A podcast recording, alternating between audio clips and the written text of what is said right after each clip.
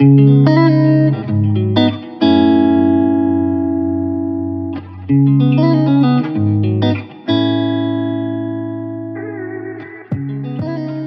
of our objectives is to make refurbished products the best choice for consumers. BNP Paribas Personal Finance invites you to discover On the Way, the podcast that explores the paths to responsible consumption.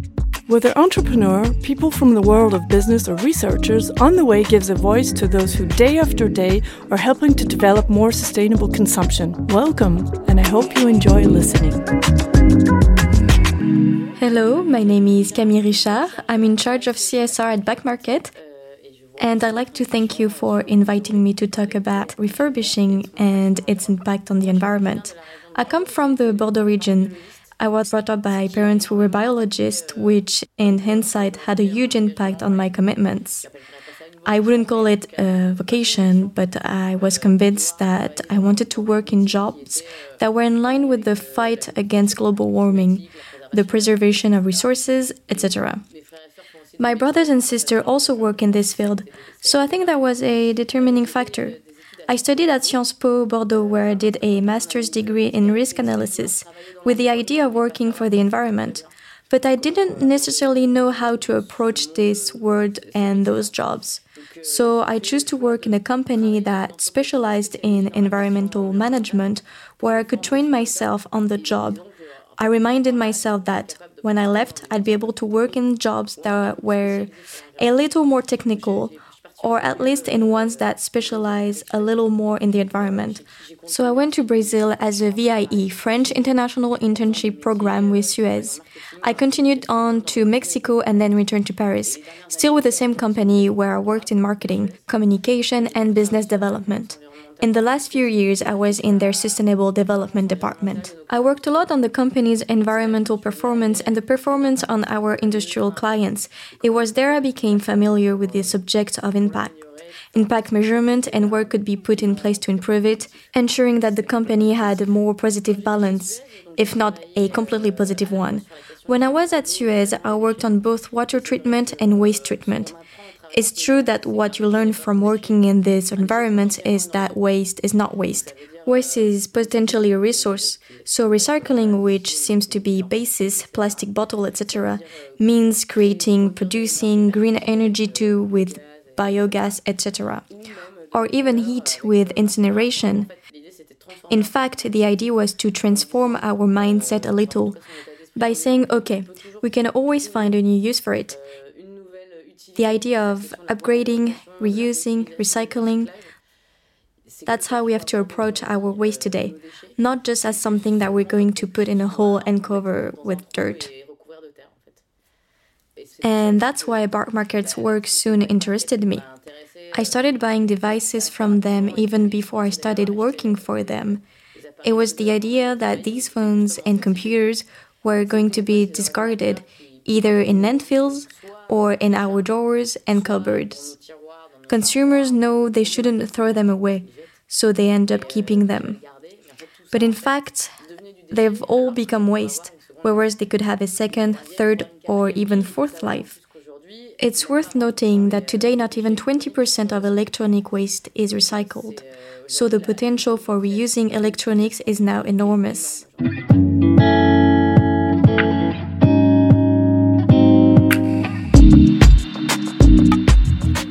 The idea of Back Market was also founded by three people Thibaut Delarose, Vianney Vaute, and Quentin Le Brouster. The idea came from the fact that there was a fairly simple solution for the circular economy and the fight against global warming, which was refurbishing, given it's not a new solution. At the same time, there is a complete lack of consumer confidence in these solutions, meaning that for a consumer it was very difficult. I first did so a few years ago. I said to myself, I'm going to buy a second hand phone because people are afraid that the device will break in a few months or even weeks or a few years later and there will be no one to turn to. The basic idea of Back Market is to say, we're going to put consumers who are looking for more sustainable solutions in touch with a market that exists, which is the refurbishment market. and the refurbishment market wasn't very transparent for consumers and fairly difficult to understand because it's a highly varied market. You are going to have workshops with 150, 200, 500 people, which are highly industrialized in terms of the refurbishment process. There will be SSEs, ESATs, workshops with three or four people. So, in fact, I think it was also difficult for consumers to find their way around. Back Market's proposition, or that of the three founders who became Back Market, was to create a platform that could put these sellers and buyers in place, while at the same time providing all the guarantees needed for consumers to say, I trust you, I'm going to buy from you, since buying is done on the platform as soon as you reach a certain financial level.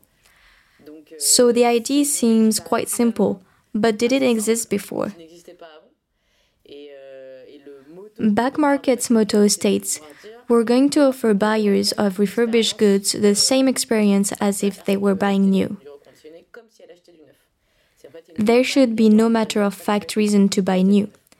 It will give you the same benefits, the same guarantees, the same pleasure of buying, because that also counts. This involves putting a guarantee in place. So, two year guarantees for appliances, creating an after sale service, and having options. You're able to choose the color, model, and type of appliance. And it also involves advertising and awareness raising. So, in terms of advertising, Back Market has adopted a fairly strong, rather offbeat, and humorous brand image. The idea is to make refurbishing sexy. The buyer should be proud to have chosen a refurbished product. And then there was also the question of raising awareness of what it meant to choose refurbished products in terms of environmental impact. We see our consumer base growing. Today, around 25% ask questions concerning impact and 75% concerning price. But those who have questions about price also receive information on their purchases and what it means in terms of the environmental impact of choosing refurbished products. The idea of this company was really to offer a solution that has the parameters to make a difference in terms of the impact of electronics, because actually production and overconsumption of electronic devices has a dramatic impact on the environment and is still quite invisible.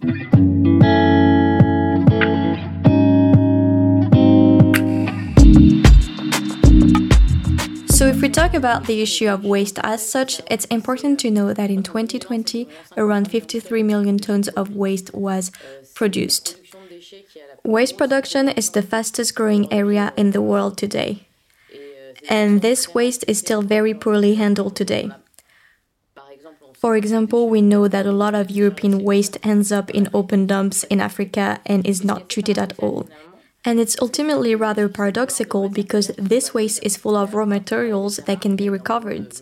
We've heard about rare earths, and there are a lot of precious metals in telephones, computers, etc. Of course, these machines are complex to recycle, but there is real value in them. So we're not yet addressing this issue of electronic waste in a sufficiently responsible way, or at least we are not developing it. And in fact, we have to know what an electronic waste dump means both toxic gas emissions and groundwater pollution. It's not just the fact of ending up a pile of waste, it's also going to impact the surrounding of ecosystems. It's an extremely important subject today. We have to ask ourselves what we can do with these devices before they become waste. The longer the life of the appliance, the less impactful the waste. Today, buying a refurbished phone rather than a new smartphone saves 175 grams of electronic waste. 175 grams doesn't sound like a lot, but when you consider that a phone is 130 grams, it already prevents the phone from becoming waste and it also prevents the electronic waste that is produced during the phone manufacturing process. Once the metals are extracted, they will be transformed into components used in phones. This transformation, this process creates a lot of waste too. So we mustn't neglect the impact that choosing refurbished goods can have on electronic waste production. Electronic waste is an increasingly recurring topic, but the question of the impact of our consumption of electronic devices is now much heavier. And a good example, at least in terms of highlighting the impact, is carbon emissions. Today, 4% of global carbon emissions are linked to digital technology. We're talking about both the production of devices and data consumption, like streaming and servers. But we must remember, depending on where you are in the world, manufacturing accounts for between 50% and 70% of this impact, or even 80%. Manufacturing is significant today, and to give you an idea, 4% is more than global air traffic. This trend is also on the rise, so we have to be realistic.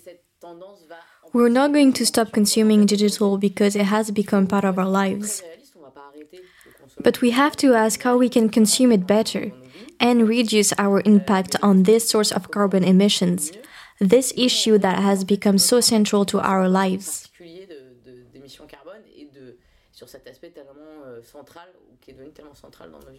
It was important to look at all aspects of this environmental impact.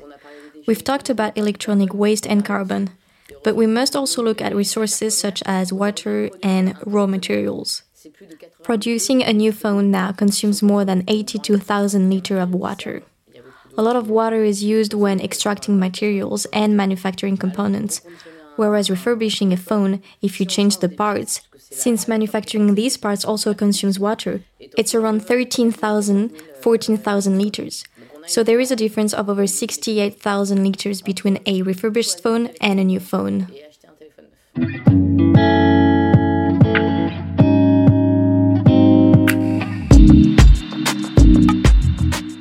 The fight against planned obsolescence is part of our mission, both with consumers and refurbishers, because they're also handicapped by the fact that manufacturers prevent them from making repairs by embedding the batteries, etc. So, planned obsolescence is a real issue being looked at by legislators to allow spare parts to be available for longer at less prohibitive prices, because this is a real barrier to repair. Manufacturers sell original parts to repair at high prices, making repairing much less attractive.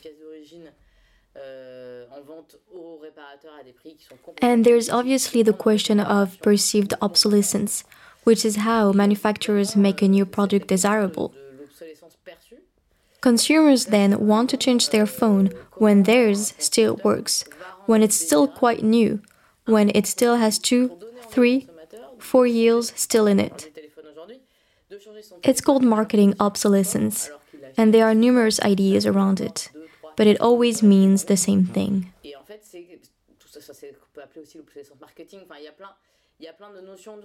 These forms of obsolescence are not real or technical.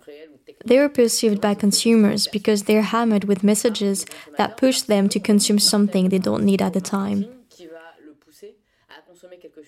We support a French association called Halte à l'obsolescence programmée, Stop Planned Obsolescence, which condemns GAFAM. But on the issue of obsolescence, leading to overconsumption, which is largely responsible for the dramatic effects of electronics on the environment. As we said earlier, this accounts for 4% of global emissions.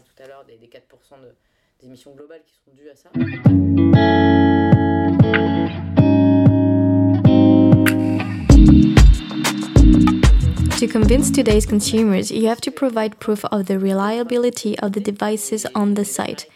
And to have this proof, we need to impose extremely high quality standards on the refurbishers, who aren't always pleased because it means more processes, setting up indicators and improving the repair processes.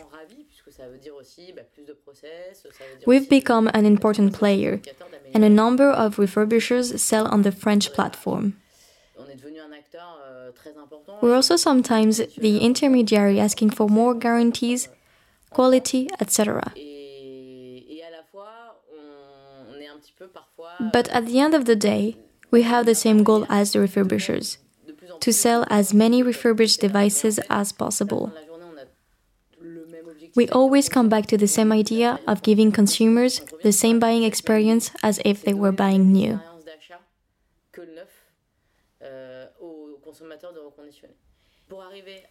To do this, we need to impose quality standards on refurbishers to give these guarantees to consumers. This way, we may no longer need to convince people that buying new or refurbished products offers the same quality. And perhaps we can also focus more on discussing the environmental impact. Today, Back Market has 1,500 refurbishers selling on the platform with varying sales volumes. Some sell more than others, and it also depends on the market, because the platform is now present in 15 countries. In France, the majority of sales are now made by French refurbishers, or about 70%. The rest is done by European, American, and some Asian refurbishers up to 8%. As you can see, the French market is already strong in terms of refurbishing, with demand greater than supply on the global refurbishment market. That's why we need to open the platform to foreign refurbishers in Europe, Asia, and the Americas. To come back to what we said about the same experience with refurbished products as with new ones, we need to offer a choice too. The way refurbishing is structured internationally in some countries like the United States, where they change phones often, there's going to be a lot of demand for different models.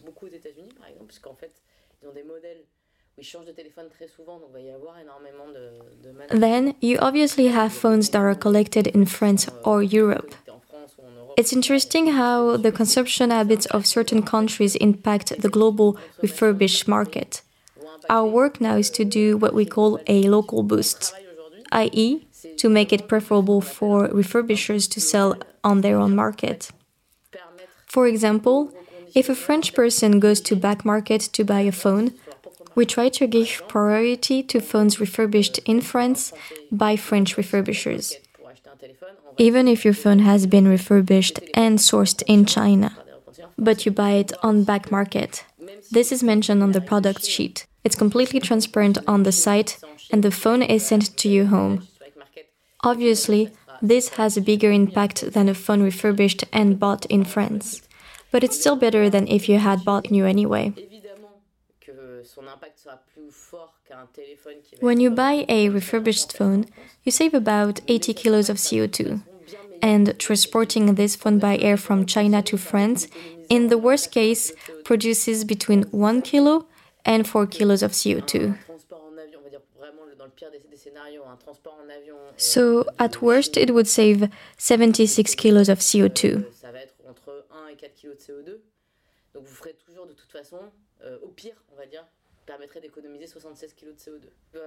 We'll have to improve collections to stop sourcing in the United States and China and create a more local supply in France.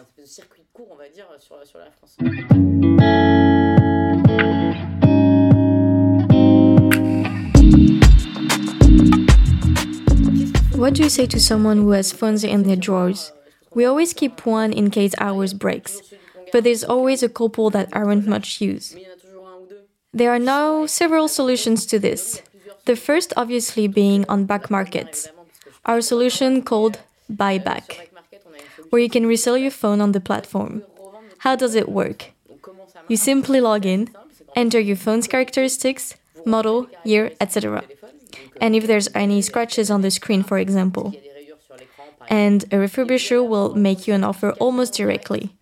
They'll offer to buy your phone from you for 70, 80, 120, or 10 euros because it's not worth much, but will still use for small parts to repair another one. So this solution is available, and you can be sure it will be reused. You can also give it to charities such as Emmaüs, which has a refurbishing and recycling enterprise called Les Ateliers du Bocage. As a last resort, if you can't find a solution for your phone, an eco organization will recycle it. Another solution that's been around for a few years is called Je donne mon téléphone.fr. I give my phone. This is run by Eco Organization, Ecosystem, and it sends you a pre stamped envelope to put your phone in and send it for recycling.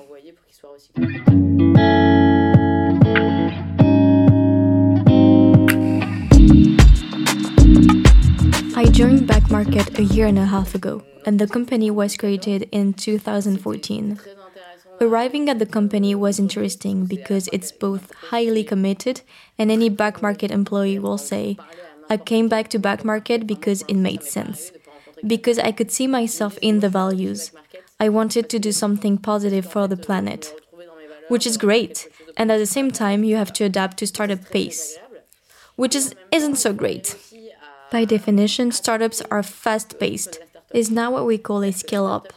Decisions have to be made quickly. You can change tag very quickly when an ID isn't working, etc. This can be adopted to CSR as well. If you soon realize you've launched a project that won't work, so you have to change direction. But CSR processes can take more time, and there is a need to adapt to regulations because they are closely linked. It takes time to set up a carbon roadmap. It has to be coordinated with the teams, and the teams have to be committed. This takes time. It's interesting how these two temporalities intersect, agree, and sometimes collide, and it's up to me to adapt to startup pace, which is linked to the company's hyper growth. At the same time, this hypergrowth company wants a framework for this growth and needs to adapt to CSR pace on certain aspects. We won't deviate from our values in this process of hypergrowth.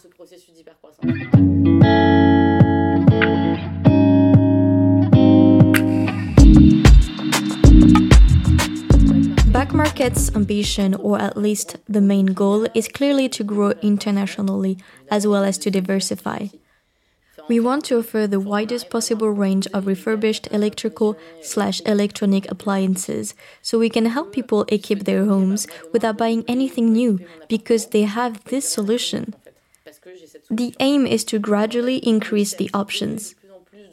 We will be a company with a mission in a few weeks and one of our objectives is to make refurbished products the best choice for consumers. It needs huge investment in terms of quality, consumer processes, etc.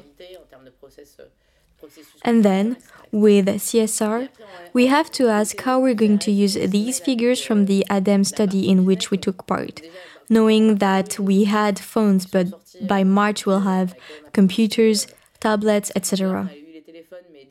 So, how do we use these consumers' figures? How do we make consumers take ownership on the impacts they help to avoid? Then I have two big projects starting this year. How to reduce the impact of our platform. Because it's not just refurbishing that has an impact. We do too. Just because our work has a positive impact on the planet, doesn't mean we shouldn't look at the back room and make sure it's at least as clean as the shop window. We're working hard on this, with the technical teams, developers, etc., to see how we can further improve the footprint of our websites. And then, another issue close to my heart is the question of deliveries. It's important to know that Back Market doesn't currently have control over deliveries. This is agreed between refurbishers and end consumers. But that doesn't mean we can't help. The idea is also to give consumers an idea of the delivery's footprint at checkout. Because what is not widely known is that normal deliveries have much less impact than the express deliveries. And this isn't well known. There are quite a few people who would be happy to wait two days longer for their appliance, which means two kilos less CO2 attendre leur appareil deux jours de plus, si ça veut, ça veut dire 2 kg de CO2 en moins. En fait. Donc ça, c'est vraiment des choses... I was talking about information, and we're working hard on this. How we can bring about changes in consumption habits, ultimately by informing consumers, but without making them feel guilty because most of the time they are not even aware. This information isn't even provided at the time of purchase when you can say it without the buyer feeling pressured or anything. It's helpful providing that kind of information and offering a choice.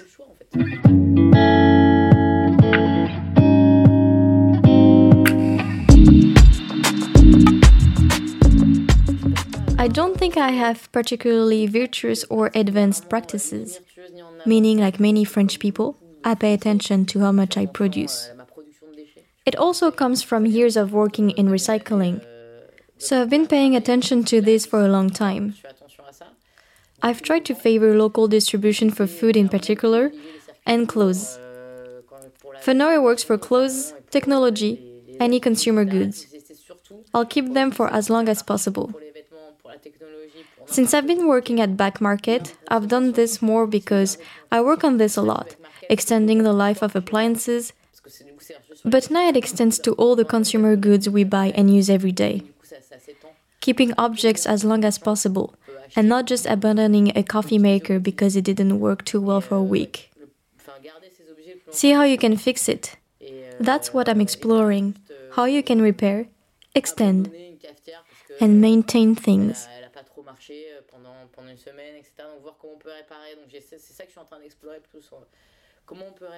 I started maintaining appliances in a way I hadn't thought about before, saying, I need to extend the life of this appliance as much as possible since it had a huge environmental impact before it arrived. In my kitchen, or my hand if we're talking about a phone. When you have this information, you can make a much more informed purchase. Do I want to buy this smartphone because I need it, or because I was promised a new feature or design? And to be honest, it's sexier than my current one. Without being hard on ourselves, saying that what we're doing is horrible, information tells us that purchasing this object means not just 130 grams of object, but kilograms of carbon and raw materials, thousands of liters of water. It's not about feeling crushed by these impacts, but saying, Do I really need this? Can I wait a year? Two years? In fact, to give you an idea, the difference between buying a new phone and a refurbished one is 80 grams of CO2. The basic assumption is a refurbished phone that you keep for two years. But if you keep your refurbished phone for an extra year, you save another 20 kilos of CO2.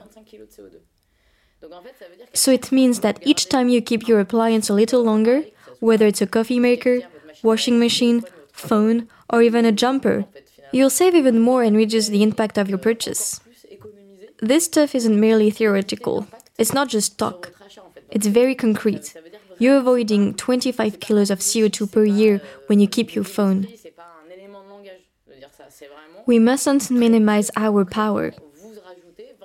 Our choices not only have an impact on the environment, but can also force manufacturers to change.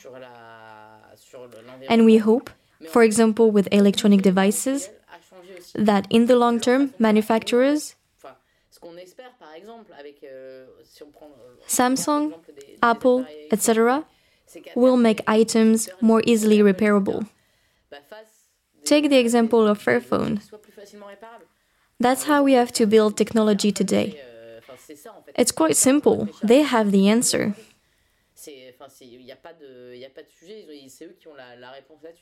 We have to get back to repairing things the way we used to.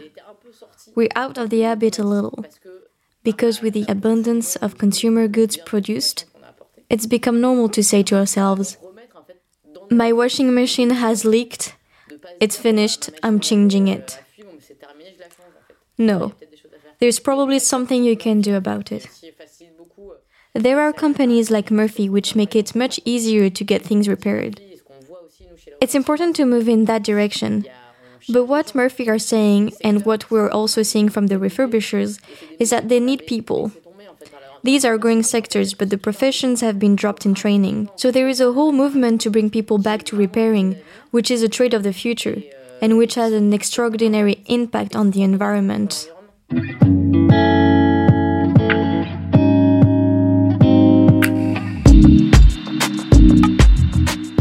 Most important takeaway is to extend the life of our objects.